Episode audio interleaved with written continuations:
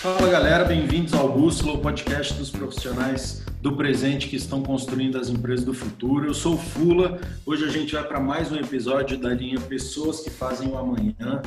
Nessa linha a gente fala muito de gente, de recursos humanos, de performance, de carreira, de ferramentas que essas pessoas, que essas empresas usam dentro de RH e sempre com gente de muita experiência para dividir com a gente. Hoje é um dia super especial. Quem está aqui comigo é a Carol Borges, diretora executiva da Spot. Carol, bom demais estar aqui com você de novo. Bem-vinda. Obrigada, Fula. Super prazer. E realmente hoje é um dia muito especial, porque hoje a gente tem uma convidada que a gente estava esperando há muito tempo escutar a voz dela aqui. Uma pessoa super especial que eu vou te deixar apresentar, mas para te dizer que realmente meu coração bate forte hoje para escutar essa pessoa que está com a gente. Show de bola. Hoje a gente recebe aqui no Bússola a Marli Vidal, galera. Marli, que é uma grande referência de RH no Brasil é diretora executiva de gente gestão dentro do Grupo Saving, além de ser diretora executiva da APRH Brasil. Ela é administradora de formação, tem MBA em gestão empresarial pela Fundação Dom Cabral, é coach formado pelo IBC, além de ter sido professora de pós-graduação, tanto no IBMEC quanto na FGV. Marli, seja muito bem-vinda, muito obrigado por ter aceitado o nosso convite. Queria que você começasse contando aí um pouquinho para a gente dessa história tão, tão vitoriosa de ser, onde você construiu uma carreira muito linda e hoje lidera aí um dos RHs mais admirados e mais premiados do Brasil. Bem-vinda. Obrigada, Fula. Prazer estar aqui. Carol, grande amiga, prazer estar aqui com você. Sempre um prazer bater esse papo com você. Mas hoje aqui é um desafio, né? Falar um pouco, né, dessa caminhada aí. Quem é a Marli, né, que você apresenta. Então, eu sou a Marli, né? Vou fazer agora 30 anos de empresa no Grupo Seib. Cheguei em Brasília, né, no ano de 91. Então, praticamente, o tempo que eu tenho de Brasília é o tempo que eu tenho de empresa. Cheguei uma jovem de 22 anos, aí preciso começar a fazer o cálculo da minha idade. então, a trajetória foi toda dentro do SEIB, né? O SEIB é uma empresa de 36 anos, fundada por duas mulheres. Então, quando eu comecei no SEIB, tinha 7 anos, né? E o bom dessa trajetória quando eu faço aí uma linha do tempo é ver o quanto que foi possível crescer junto com o crescimento da empresa. Então, o SEIB hoje está presente em, em 12 estados, né? E isso faz com que realmente uma empresa hoje com 5.400 colaboradores, o quanto que foi importante todo, é, todo o trabalho de gestão de pessoas e fazer parte disso, para mim, foi muito orgulho. Então, eu comecei a minha trajetória no SEIB como atendente, né? Uma empresa pequena, de Brasília, e com o crescimento também, toda a minha trajetória profissional foi conduzida dentro da organização. Então, eu tive a oportunidade de passar por todos os níveis, né, todas as posições, como supervisão, coordenação, gerência, superintendência, até no ano de 2014, quando as fundadoras foram para o conselho, né, assumiu a primeira presidente executiva, e eu assumi aí a diretoria executiva, né, não só a diretoria de RH, a minha diretoria é administrativa e RH, e aí faço parte desse time, né, que tenho muito orgulho e muita, muita satisfação aí de uma jornada de quase 30 anos. Então, essa é um pouco da minha trajetória, é, minha experiência profissional. Então, uma baiana, mas de, brasiliense de coração. Tenho um amor muito grande por Brasília. Muito bacana, muito bacana, Marli. É sempre gostoso, eu falo, recapitular né, esses passos aí, escutar um pouco desse, é, eu falo que passa, parece é, é, muito tempo, mas eu falo que as coisas passam tão rápido e vocês tiveram um crescimento tão grande, né? Imagino que de, daquela época para cá, assim, na, na, sua memória. Mas é, quando a gente fala de 30 anos de casa, né, e desse, desse crescimento construído dessa forma tão sólida nesses anos, na condução nessa área administrativa, de gestão de pessoas, é, eu falo que uma das coisas que é muito, às vezes, questionada hoje pelas pessoas é a questão do mudar de empresa como um passo para crescimento na carreira, né? Independentemente da área de atuação. Ah, não, eu já estou aqui há cinco anos, eu preciso mudar porque é, fica ruim, né? Eu ficar na mesma empresa e eu preciso aprender outras coisas. Como é que você avalia esse dilema de crescimento e mudança de emprego? Porque você claramente é uma é, é exatamente quem faz a contrapon, o contraponto aí, né? Dessa, dessas indagações. Conta pra gente como é que você vê isso.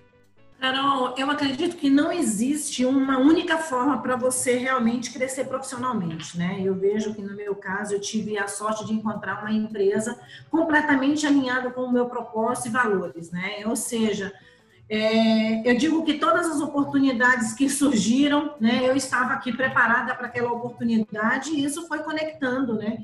Porque se você me perguntar, quem é de Brasília sabe, né? Todas as pessoas de Brasília vinham muito com o conceito do serviço público, né? E geralmente as pessoas dentro da sua jornada também enviam currículos para outras organizações. E eu digo que com o Save a Match, eu nunca enviei meu currículo para nenhuma organização e também nunca participei de concurso público. E eu acho que isso, quando eu faço essa linha do tempo de 30 anos, aqui eu encontrei, aqui eu consegui realmente conectar o meu propósito, alinhar o meu propósito de vida com aquilo que eu acredito que é importante, os valores da organização. E claro, aí você realmente consegue estar alinhado e você consegue ter essa trajetória né? Mas nem sempre é assim, isso não acontece com todas as, as pessoas, né? Então eu sempre digo que o mais importante que é decidir ficar na mesma organização ou mudar é você saber onde você quer chegar, né? E claro que é esse desenho dentro da sua trilha que é importante. O que eu percebi dentro do Sabin é a empresa está crescendo e eu conseguia crescer junto, né? Se eu, quando eu busco na linha do tempo, em 2009, e eu estou falando de 11 anos atrás, nós tínhamos 600 colaboradores. Né? Era uma política, mas eu vi que a essência da empresa permanecia e alinhava os meus propósitos. Ou seja, em 11 anos nós temos aí 5.400 colaboradores. Então, quando você percebe né, que você consegue crescer ali, você está feliz, você está motivado com o desafio, né? Então, eu acho que é isso que o profissional precisa traduzir, né? Onde eu quero chegar, que eu estou conseguindo vivenciar essa motivação. Eu acordo todos os dias, né? Com um propósito alinhado, motivado. O trabalho tem um significado para mim. Então, eu acho que é, é, esse termômetro que é importante. Mas não existe uma linha que deu certo para um, deu certo para o outro. Mas o quanto que dentro desse contexto é importante você fazer essa avaliação. Né? Ou seja, eu preciso reconhecer também quais são as, as minhas limitações, quais são. Eu, eu digo também que o importante quando a gente olha para trás é o tempo inteiro você observar, né? Quais novas habilidades eu tenho buscado. Eu preciso realizar hoje melhor que eu realizei ontem. E é você com você, não é você com o outro, né? É você com você. A trajetória, é, é a tua caminhada é essa. Então, é, na busca do autoconhecimento, quais são as minhas limitações hoje, onde que eu vou buscar isso, e assim eu consigo desenhar a minha trilha. Né? Eu entendo que esse é um caminho, né? não a, a, a, variedade de organizações ou a mesma organização, mas é você realmente conseguir traduzir o teu propósito o significado do trabalho na tua trajetória e saber o que, que eu quero alcançar, onde está o meu objetivo. Muito legal, Marli. Eu, eu, escutei muito de cultura nessa sua fala, né? muito de forma de construir a carreira.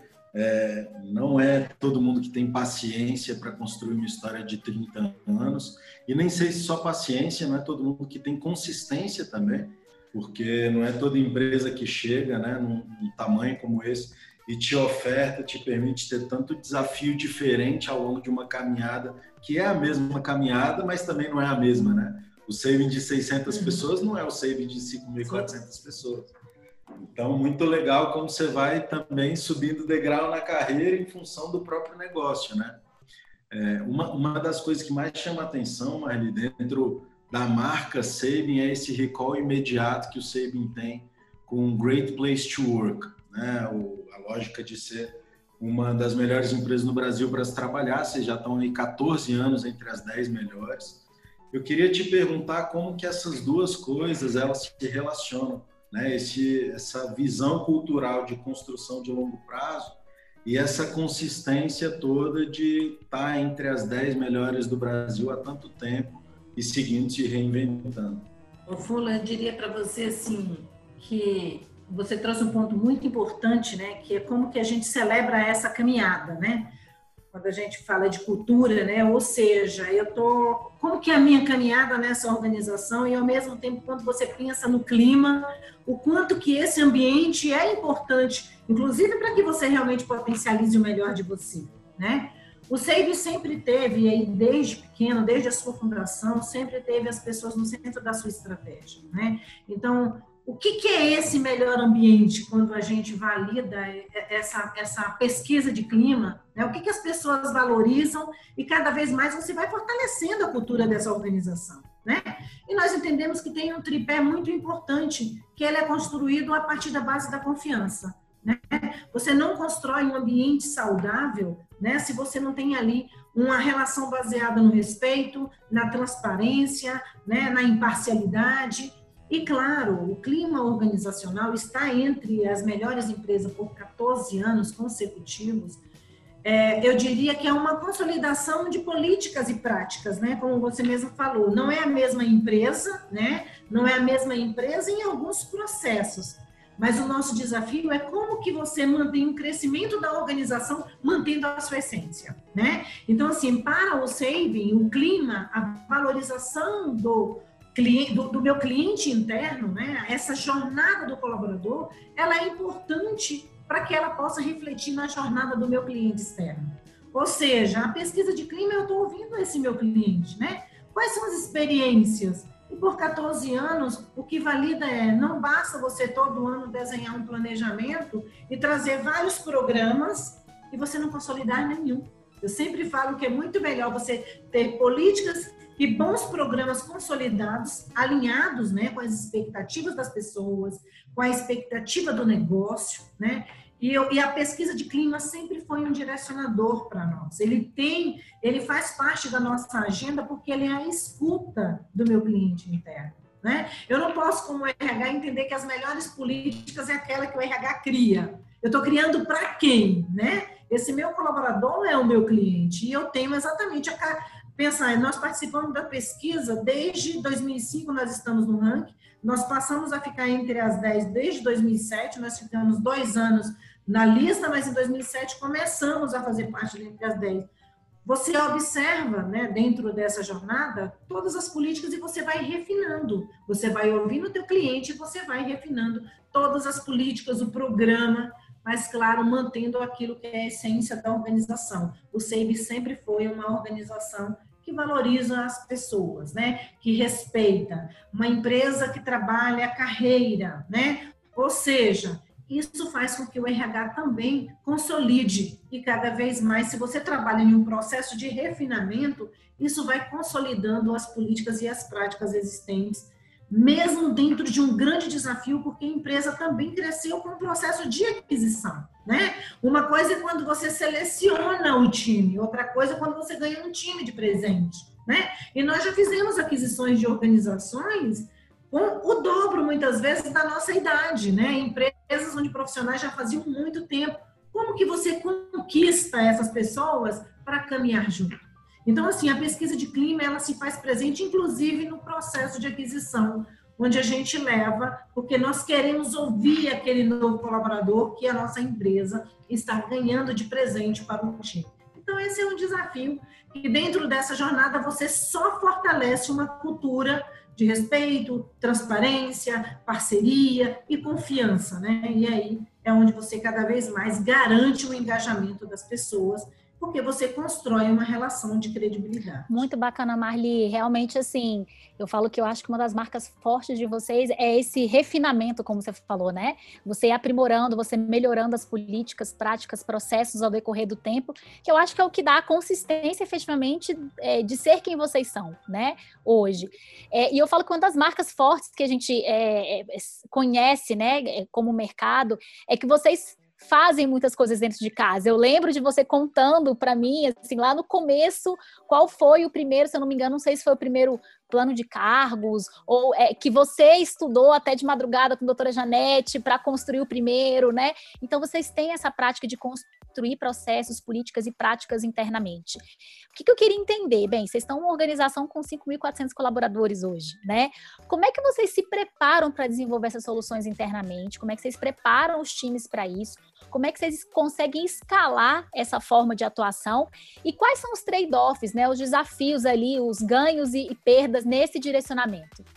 Carol, ele realmente sempre teve esse desafio, né, de sermos autodidata. Primeiro, por orçamento mesmo, que é quando nós éramos pequenos, né, ou seja, o, o, exemplo que você traz é verdade, né, quando nós, no ano de 2001, né, quando nós fomos começar a desenhar, sistematizar toda a nossa política de gestão de pessoas, aí eu estou falando de 19 anos atrás, nós não tínhamos um plano estruturado, mas também eu não tinha é, um budget direcionado para isso. Então, o que, que nós fizemos? Vamos comprar um monte de livro, ler, né? Entender, traduzir, olhar a nossa necessidade, desenhamos, realmente, juntamos, né? Junto com a doutora Janete, na época a Lídia também fazia parte do nível gerencial, que hoje é a nossa presidente. Juntamos, né? O próprio grupo, eu tinha acho que uma pessoa no RH junto comigo, estudávamos e íamos desenhando esses processos, né? Então, assim, claro que nós temos, é, é, é se eu fosse citar vários exemplos, é como se dissesse assim, muitas vezes a gente se limita e diz assim, eu não tenho orçamento para isso, então eu não vou fazer. Eu não tenho orçamento, como é que eu vou, na criatividade, né, fazer isso? Vou contar um outro exemplo que aconteceu. O primeiro ano que nós fomos rodar a avaliação 360, né, nós não tínhamos um software, mas a gente entendia que a, a, a importância da avaliação ela era fundamental, mas tinha um fator que para a gente era super importante a, confi, é, é, a, a, é estabelecer um processo confiável, né? De que forma eu ia conduzir isso? Como é que as pessoas, dentro de um processo, vamos dizer, analógico, né? Bem manual, ele ia responder, avaliar o seu líder, avaliar a sua equipe, avaliar seu par e ele ter certeza de que aquela ferramenta ia ser um processo de construção e não um processo que poderia trazer uma retaliação. Então, na época, eu lembro que eu não tinha orçamento e a única coisa que nós tínhamos era a possibilidade de buscar um estagiário para poder conduzir esse processo, né? E aí nós buscamos uma universidade de Brasília isso, e, e procuramos a coordenação e nós falamos assim, nós queremos a, um, a sua melhor aluna para conduzir um processo de avaliação, porque ela não ia conhecer ninguém, ela não sabia quem era quem, mas ela ia conduzir, ia tra trazer só os dados para nós e o próprio colaborador ia entender isso. E hoje essa estagiária é a nossa gerente de RH, porque ela já trabalha na empresa já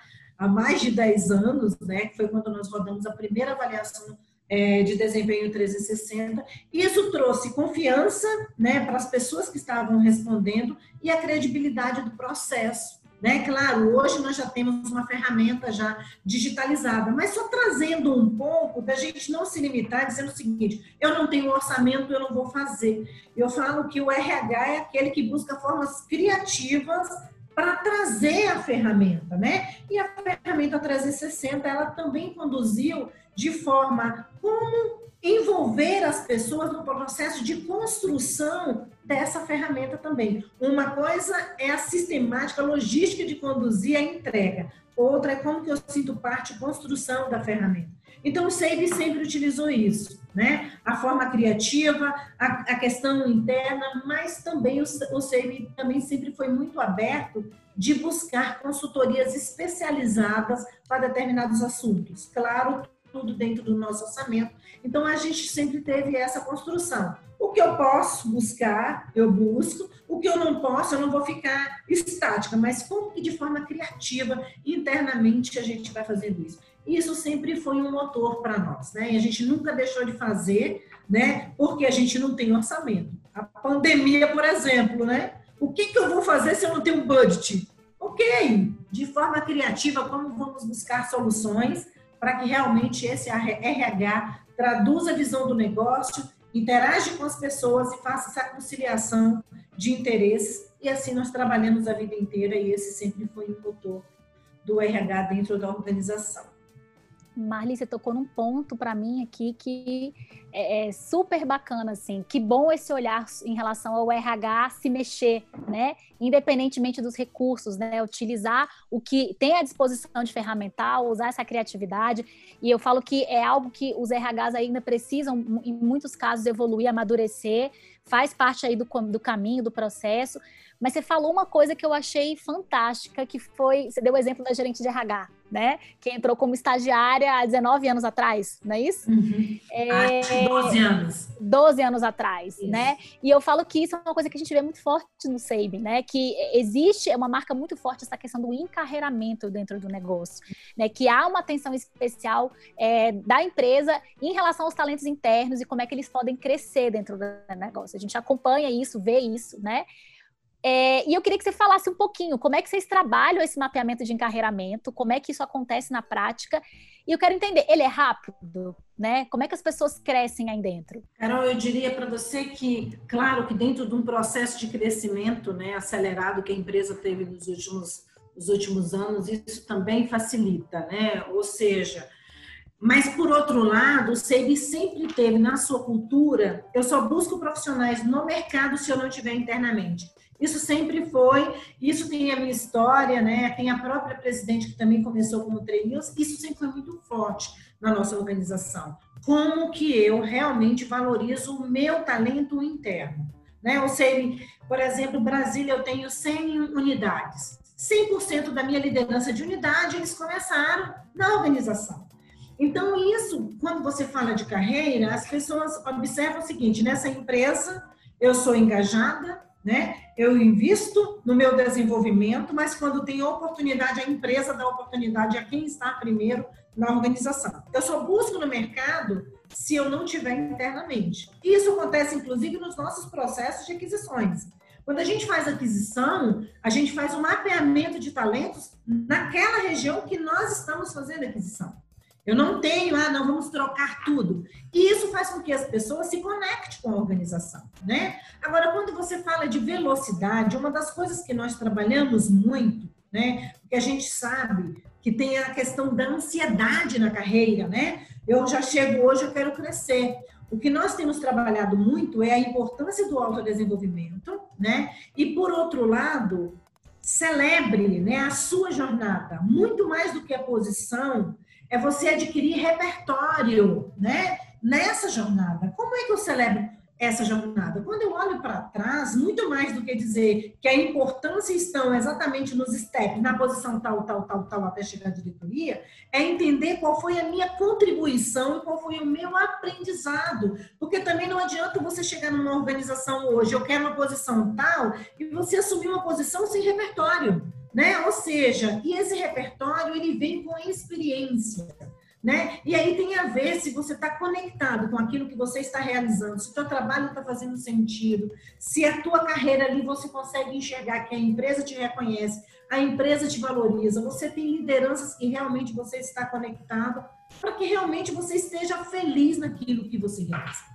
Muitas vezes a gente fica desejando um cargo, né, uma posição, e a gente já percebe que hoje o mais importante não é essa posição, é exatamente o significado do trabalho e de que forma eu estou contribuindo, inserido nos projetos, né? Então, assim, eu preciso me conectar e me sentir parte, o senso de pertencimento é importante. Então, nós dentro do SEI trabalhamos muito isso. O pilar, valorizo, né, os talentos internos, Buscamos muito o incentivo, o autodesenvolvimento. A empresa tem uma universidade corporativa onde nós trabalhamos o desenvolvimento. Né? Aqui nós temos oportunidade, mas você também precisa identificar essas oportunidades. Né? Dentro da minha jornada, o que mais fiz foi identificar oportunidade. Muitas vezes as pessoas colocam a responsabilidade na organização e na sua liderança. Nós entendemos a importância e o papel da liderança, nós entendemos a importância da organização, mas nós precisamos colocar para as pessoas a importância do autodesenvolvimento e que as oportunidades muitas vezes estão na parede branca, né? Ou seja, quantas organizações hoje têm oportunidades e as pessoas não estão percebendo? Porque a minha atenção está voltada para onde? Está voltada naquele cargo ou muitas vezes as novas oportunidades estão surgindo e a gente não está percebendo porque eu estou muito ansioso pela posição e não estou observando essa caminhada e essa jornada. Então, nós trabalhamos gestão de carreira muito nesse sentido. Claro que é um processo que a gente refina, porque inclusive você vai modificando perfis, né? Hoje nós temos mapeado todas as gerações, né? De que forma a gente trabalha e incentiva isso. A própria universidade também nos ajuda muito nesse contexto. Trabalhar nacionalmente também facilita você ter essa, essa multifuncionalidade no sentido de que você passa a ter um mapeamento de talentos nível Brasil, ou seja, o RH tem esse mapeamento de competências, né? Ou seja, incentivamos muito, mas também primamos por valorizar o profissional interno para que ele realmente invista no seu desenvolvimento e aqui ele esteja engajado e comprometido para que ele realmente vá e trilhe e saiba que aqui dentro dessa jornada ele também é reconhecido, valorizado e pode ter aí a sua carreira sempre em ascensão, que também depende dele, não só da organização. Marli, muito legal você trazer essa visão de encarreiramento que propõe nessa trajetória sólida, né, esse acúmulo aí de, de repertório para construir um projeto de mais longo prazo, independente da posição, né? Gostei quando você falou, pô, qual foi sua contribuição e qual foi seu aprendizado? Não só o que, que você aprendeu, mas também o que, que você foi capaz de construir como legado que fica para o negócio no teu próximo passo. Né? E, e, e, esse mindset tem muito a ver com crescimento. E você mencionou aí várias vezes, pô, a gente adquiriu em alguns lugares, a gente passou por aquisições. Isso traz algumas complexidades aí para o RH, porque você também, assim como o time, né, vem junto a cultura, vem junto expectativa de encarreiramento, vem junto expectativa de poder barra ocupação de posição. Enfim, eu queria que você contasse um pouquinho para a gente desse desafio de adquirir e conseguir incorporar numa cultura única, conseguir trazer as pessoas realmente para jogar esse jogo que vocês se propõem a jogar enquanto grupo. Na realidade, quando nós trabalhamos essa questão, e, e, principalmente dentro de um processo de aquisição que você sai de um processo muitas vezes regionalizado, né? Você fala, olha, hoje você trabalha em uma empresa que é regional e você vai para uma empresa que está em um status nacional, né? Em todos os sentidos. Ah, eu trabalho hoje em Brasília, né? E se eu quiser trabalhar na operação de Manaus, Salvador, Florianópolis, existe essa possibilidade? Existe. Então, as pessoas também, muitas vezes, saem de uma estrutura, é, muitas vezes bem pequena, né? Às vezes, é uma estrutura de 100 pessoas, de 200 pessoas, para uma, uma estrutura onde você tem 5.400 e você tem um corporativo com novas possibilidades. Isso faz com que as pessoas também enxerguem lá na frente né? Então, assim, você tá, é, você consegue traduzir para pessoas novas possibilidades, inclusive regionalizados. Quando nós chegamos em determinada região, a gente tem toda uma questão de respeito à cultura local. Nós entendemos que aquela cultura a gente também vai aprender, né? O que, que nós aprendemos é uma troca, né? Eu digo que é uma troca cultural mesmo, porque quando a gente faz aquisição, aquela empresa ela é a referência daquela região, não somos nós. Então, quando nós chegamos, como que a gente faz ali uma troca? O que, é que vocês têm de bom que vocês podem nos ensinar? E o que, é que nós temos de bom que podemos contribuir com vocês e junto podemos estar somando? Ou seja, essa humildade da troca vai, já faz com que as pessoas se conectem. Ela já sai de uma empresa regional para aprender também boas práticas, mas ela também traz um, um, as suas boas práticas, que tornam, inclusive, benchmark para o grupo. Isso faz com que a pessoa amplie a sua lente, né? Essa amplificação faz com que ela fale, poxa, na minha operação não tem determinada função ou atividade, mas na região tal ou no corporativo tem. Como é que eu posso trilhar? Né? Então, isso as pessoas começam, inclusive, a fazer o um mapeamento de novas trilhas, né? de novas competências. Isso traz uma motivação para as pessoas e aí, ao invés dela ficar muito preocupado né, em, em, em, trilhar e simplesmente repetir aquelas atividades que elas estavam muitas vezes acostumados, elas começam a ter uma lente para dizer que novas possibilidades eu vou trilhar, que novas competências eu vou desenvolver. E nós fazemos muito, nós trabalhamos com, muito com embaixadores da nossa cultura. Quem são essas figuras? São as as pessoas que já trabalham na nossa organização há muito tempo, que ela vai para determinada regional, ela vai fazer ali um processo de imersão, contribuindo, levando, inclusive, as nossas boas práticas e visão, né, da nossa cultura, de como que a empresa olha o cliente, mas também como a empresa se preocupa com essa jornada do colaborador, do cliente interno, e você começa realmente a fazer uma interação e um processo de transformação. Claro que a gente percebe nitidamente, quem trabalha com fusões e aquisições sabe. Quanto mais rápido você consegue fazer essa integração, melhores os resultados para a organização. É por isso que a gente fala tanto que uma cultura forte, uma cultura consolidada, você traduz a estratégia com mais facilidade. números, número é resultado, né? E nós entendemos que hoje gestão de pessoas para o CIB é realmente muito estratégico, porque é a partir das pessoas que nós realmente traduzimos o nosso negócio, que a gente realmente consolida a cultura naquela, naquele local e automaticamente as pessoas se conectam e rapidamente têm um senso de pertencimento a uma empresa nacional. Isso dá uma visão para que ela realmente dê o seu melhor, inclusive enxergue novas possibilidades de crescimento. Marli, muito legal. Eu falo que é, falar de, desse processo de, da pessoa se sentir parte, né, é, como um assunto relevante para o negócio, é, é, realmente crucial. E eu falo que dentro dessa, desse, desse espectro aí, a gente precisa falar também de um assunto que a gente não pode deixar de passar, né? É, principalmente falando com uma super executiva, mulher, né? Que é o assunto da mulher no mercado, né? Você é uma executiva bem-sucedida, tem várias formações, é mãe, responde para um RH aí que cuida de uma força de trabalho predominante feminina, até onde a gente entende, você me diga se é isso mesmo, não é isso? Fundada por mulheres e que tem um corpo diretivo aí de se level com participação também de muitas mulheres, né? Então, vocês são, além de ser reconhecidos aí já há 10 anos, entre as lista, a lista aí da, dos 10, é, 10 principais RHs melhores de se trabalhar aí no Brasil, é, também são uma das melhores empresas para mulher trabalhar no Brasil, né? É, e, mas, mas, assim, no mercado em geral, a gente sabe que tem muitas estatísticas que apontam para essa diferença substancial dessa participação de mulheres e homens em carreiras executivas, principalmente. Como é que você vê isso? Assim, quais você, o que, que você acha que são os grandes desafios da mulher nessa ascensão para uma posição executiva? É, você falou, Carol, o SAVE, hoje nós temos uma realidade, né? Para nós, felizmente, essa é uma realidade diferente, né? Nós temos 77% da nossa força de trabalho feminina e 74% da nossa liderança é feminina. Mas sabemos que temos ainda muitos desafios no mercado de trabalho, né? Que precisam realmente ser superados. Né? Infelizmente, existe aí um viés cultural, ainda que persiste a discriminação de gênero. Né? A gente sabe, inclusive, que hoje já é um movimento nas organizações de trabalhar comitês de diversidade, trazer as mulheres para esse espaço.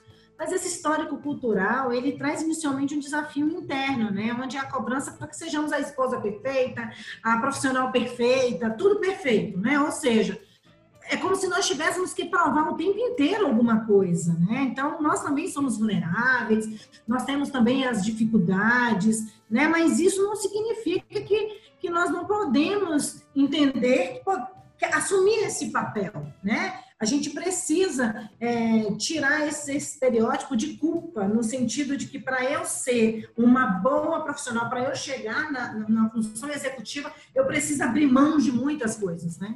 E, e, e esse é um grande exercício para as organizações e para nós mulheres entendermos que podemos sim ser mulheres que estamos o tempo inteiro investindo na nossa carreira, né? A gente já percebe as mulheres buscando qualificação, mas eu diria que a autoconfiança, ela é fundamental para que você transite nesse espaço, né? E claro, é, também temos aí alguns estereótipos de quanto mulheres às vezes têm dificuldade de promover outras mulheres, né? Ou seja, como que você pode influenciar? E a gente já percebe um movimento no mercado, né? De mentorias de mulheres, de comitês de diversidade, esse empoderamento para a mulher, mas não é um empoderamento no sentido de criar uma rivalidade entre homem e mulher né? O quanto que nós podemos ser seguros no nosso espaço, eu não preciso assumir outro papel. Eu posso ser a Marli, mulher, mãe, fragilizada,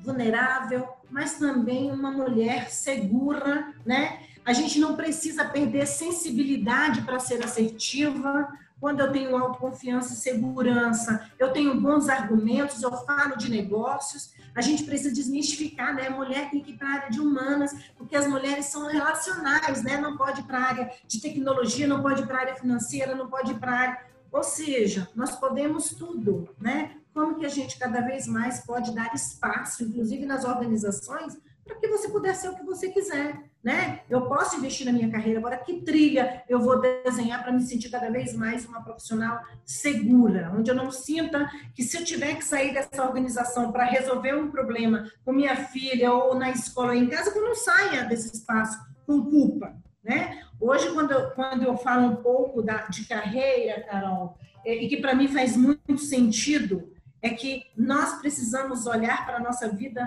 com uma visão 360. A gente não pode pensar que para eu ser realizada e chegar a uma posição de executiva, eu tenho que colocar toda a minha energia nesse espaço. Não, eu posso ter dentro da minha vida espaço para lazer, espaço para família, espaço profissional, espaço espiritual, e a gente vai conseguindo equilibrar a gente não precisa, para conquistar os nossos espaços, eu preciso abrir mão de tudo, porque eu quero ser uma executiva e, para isso, eu preciso abrir mão de todo o outro lado da minha vida. E eu diria que hoje eu trabalho muito desmistificando esse conceito. É possível, sim. Você está em uma trilha de executiva, de, de, de, de ir para essa jornada, mas também equilibrando a sua vida. Você é um indivíduo que tem uma visão, que precisa ter uma visão 360 da sua vida né? Para que você possa realmente ter algo que faça sentido e ter o seu espaço, sim, de que mulheres podem chegar em qualquer espaço dentro de uma organização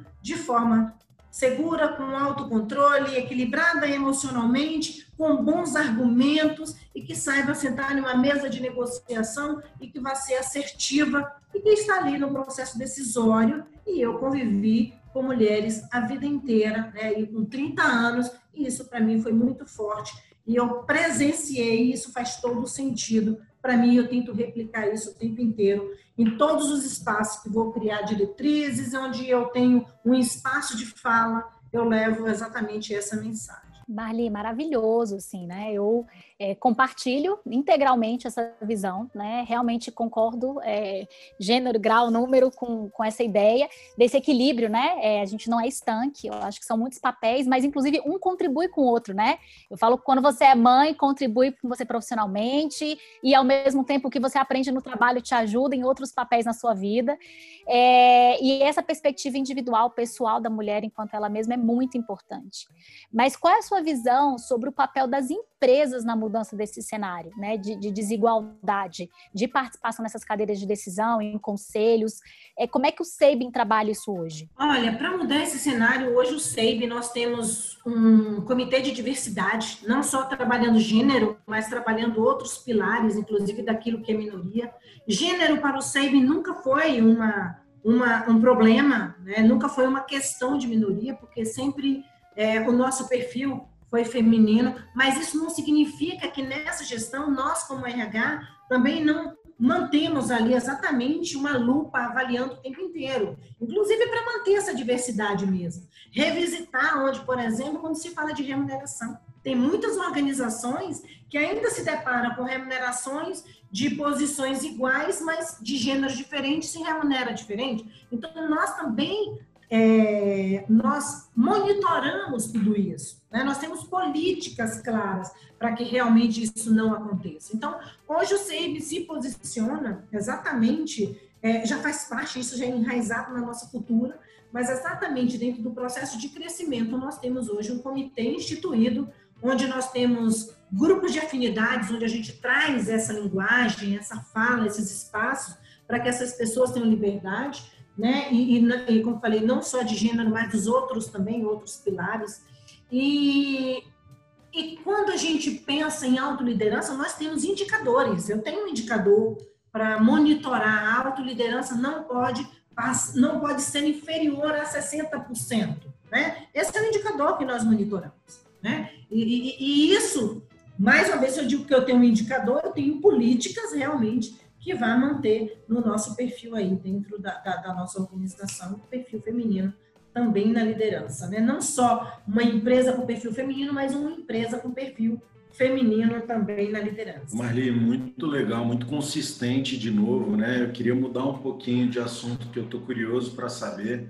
Vocês estão aí com um mercado que é o olho do furacão do Covid, né? Que é o mercado de diagnóstico e vocês estão muito na linha de frente, com muita relevância dessa cadeia de saúde.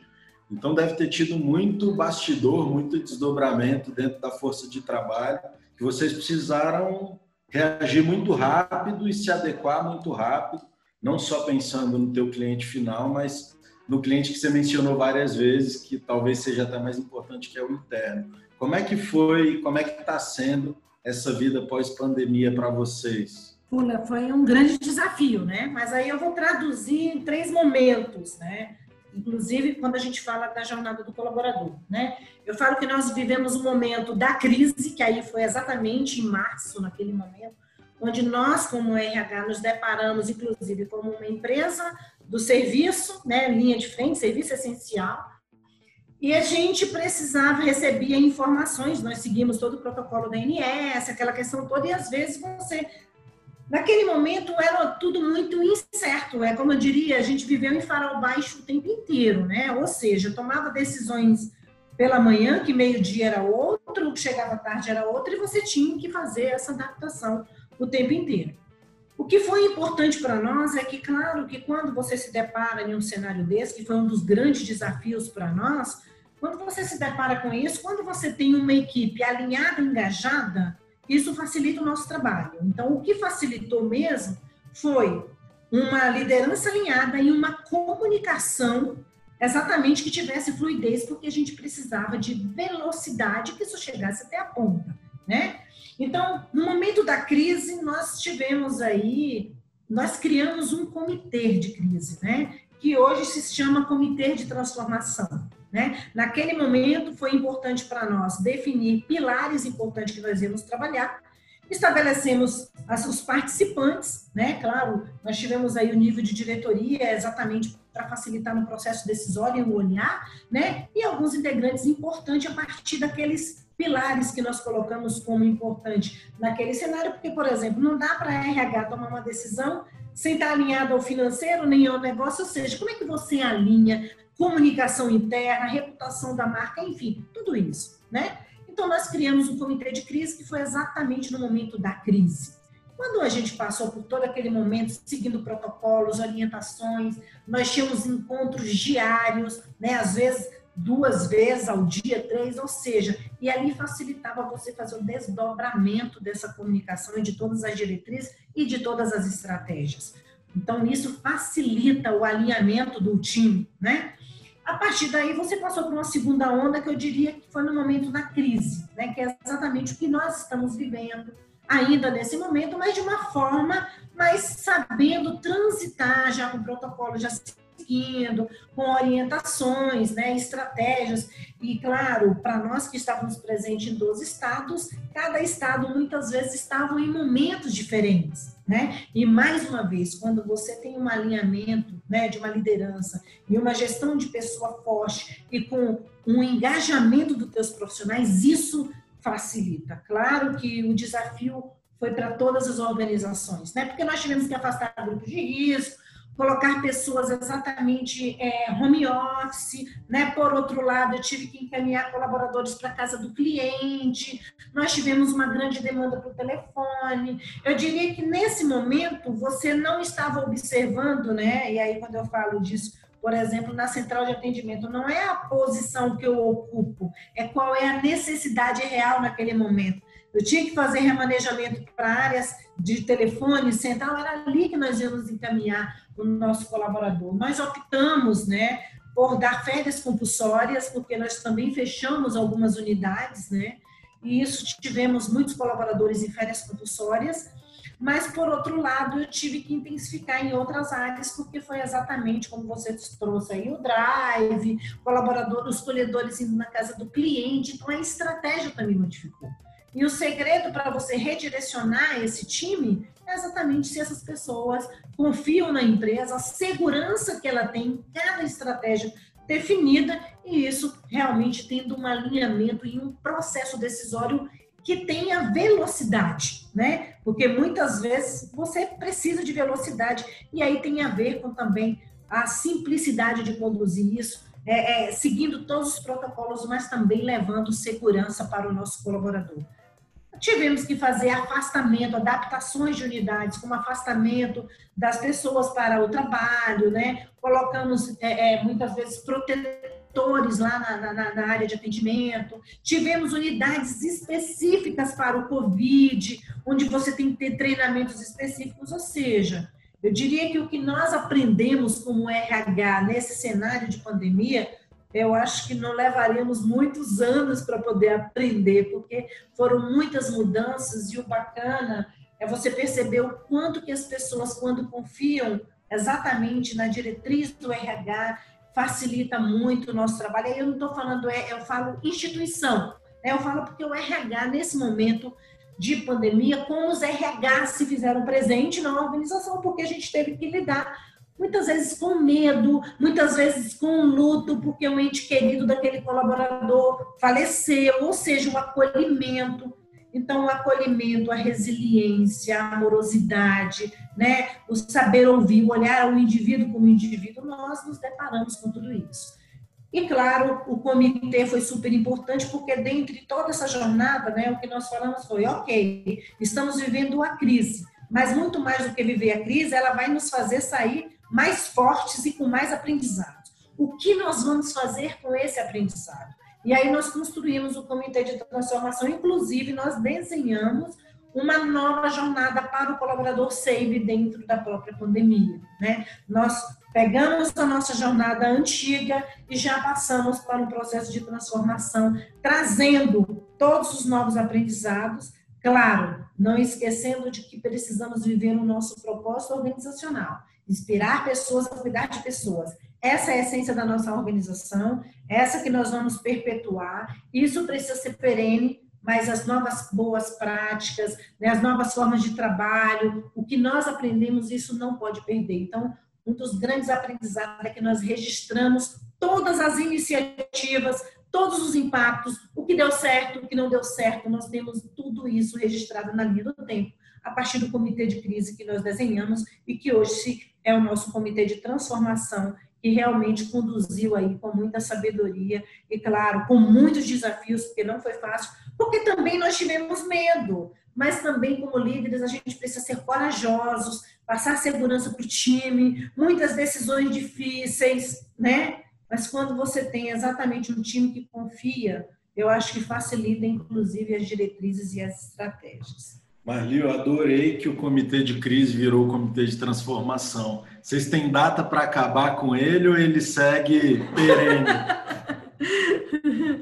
Olha, na crise todo o aprendizado, como eu falei, né, nós transformamos no e-book, né, todos os registros, né, porque isso é super importante, né, porque esse aprendizado, de inclusive de quais iniciativas isso é importante, inclusive, como referência para a organização, né? Não para Marli apenas como profissional, mas dentro desse aprendizado do RH de todo esse time, o que, que, que, que quais foram esses aprendizados que serão importantes, né? O comitê de transformação continua ainda, porque a gente tem alguns desafios, e claro, com muitos inputs já para o planejamento estratégico, nós já envolvemos a gerência e estratégia, porque isso vai exatamente para o nosso planejamento ser estudado com objetivo, enfim, ele não se, ele não fica solto, porque a riqueza desse aprendizado, desses registros, com certeza contribuirá para os novos direcionamentos da organização.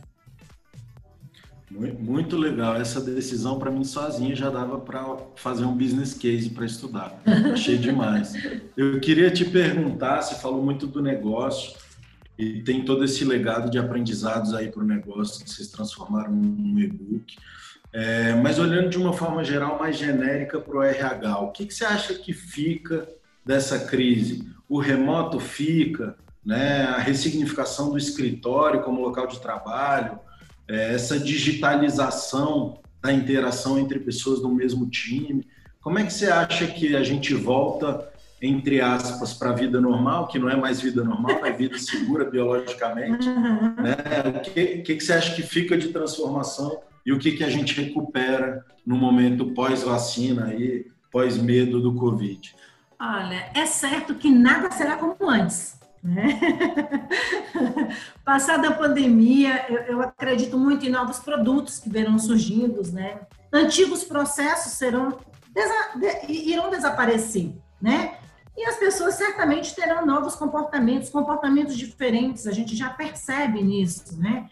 Então, assim, profissionais de RH cada vez mais estratégicos, menos burocráticos, né? O quanto que a gente precisa olhar para o indivíduo, uma linguagem de negócio também, de RH ser estratégico, né? Nós tivemos aí o RH realmente sendo braço na operação.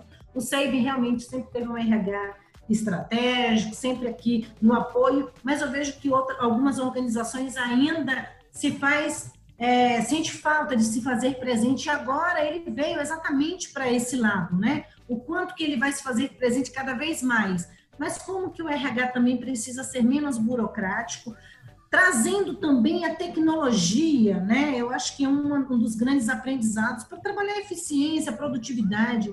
Só que a gente tem que lembrar sempre, tudo começa com pessoas e termina com pessoas, né? A tecnologia, ela vem aqui apenas como um auxílio, né? E como que a gente vai identificar exatamente o, os ganhos em relação a isso, né? Cada vez mais pessoas flexíveis para lidar com esse novo indivíduo também nesse novo ambiente corporativo, né? E por isso que revisitar esses aprendizados é importante. Não significa que aquilo que será bom para mim será bom para outra organização, mas a essência é o comportamento do cliente mudou. Esse comportamento da organização precisa traduzir isso, né? Então, como que o RH precisa ter esse olhar de negócio também para poder cada vez mais se tornar estratégico? Eu acho que essa é, sempre foi a minha fala, de que o RH precisa entender de negócio para que ele realmente contribua mais. Mas eu vejo que realmente o que veio à tona, né? Home office, né? essa questão das novas formas de trabalho, as novas formas de se relacionar com o cliente. Isso é um aprendizado para nós. Eficiência operacional, trazendo tecnologia cada vez mais, isso será algo mais frequente. A gente vai precisar revisitar os nossos processos, né? E não, não tem como revisitar os nossos processos sem revisitar a jornada do nosso colaborador. Por isso que eu falei que um, um dos aprendizados para o nosso RH é como em 2021, né? Nós já começamos com a nova jornada desse colaborador, porque é a partir desse aprendizado que a gente vai construir são novas experiências, são novas formas de se relacionar. Marli, é super assim relevante, acho que cada trecho, cada detalhe do que você está deixando aqui para a gente. É, a gente está chegando aqui na reta final né, do nosso bate-papo já, passa muito rápido, porque tem tanta coisa boa, tanto, tanto aprendizado. Mas para a gente fechar com chave de ouro, eu queria que você deixasse aqui três principais dicas é, para profissionais que querem construir uma, uma carreira na área de gestão de pessoas, né? Como a gente veio colocando aí, o Fula também já abriu dessa forma, você é uma referência, não só para a gente, mas é uma referência aí em nível nacional é, em relação a, a, RH, profissional que cresceu, estruturou, mão na massa, você sabe o que você está falando, você é consistente com o que você faz, e a gente seria super valioso para quem está começando aí ou quer seguir por essa área, escutar um pouquinho de você, esses três principais direcionamentos para construir carreira nessa área. Cara, eu diria que são coisas a minha percepção para mim é tão simples, né? Primeiro, eu acho que o RH precisa gostar genuinamente de pessoas, né? Não dá para você ser um RH que você realmente não gosta de pessoas. O outro item que eu deixaria é entender a responsabilidade a tomar qualquer decisão que interfere diretamente na vida das pessoas. Né? Eu acho que é o quanto que eu impacto, né? Eu, e, e isso quando eu trouxe na minha fala, né, dessa jornada como profissional. Quando eu olho para trás, muito mais do que saber que hoje eu, eu atuo na posição de diretor, é quais foram os impactos que dentro dessa jornada eu impactei, né? Quais foram os feedbacks, de que forma eu impactei na vida do outro, que contribuição eu deixei na vida do outro. Né? Porque também não adianta você chegar na posição e você olhar para trás, qual foi o seu legado, né? E aí, é quais são né, as, as suas decisões que interferem diretamente na vida das pessoas. E outra, eu diria que aí é né, além dos processos de RH, né? Conhecer mercado, conhecer cenário, conhecer, né? Ter contexto, conhecer contexto, né? Conhecer de negócio, um RH que não fale só de RH. O quanto que a gente precisa também transitar nas outras áreas, né?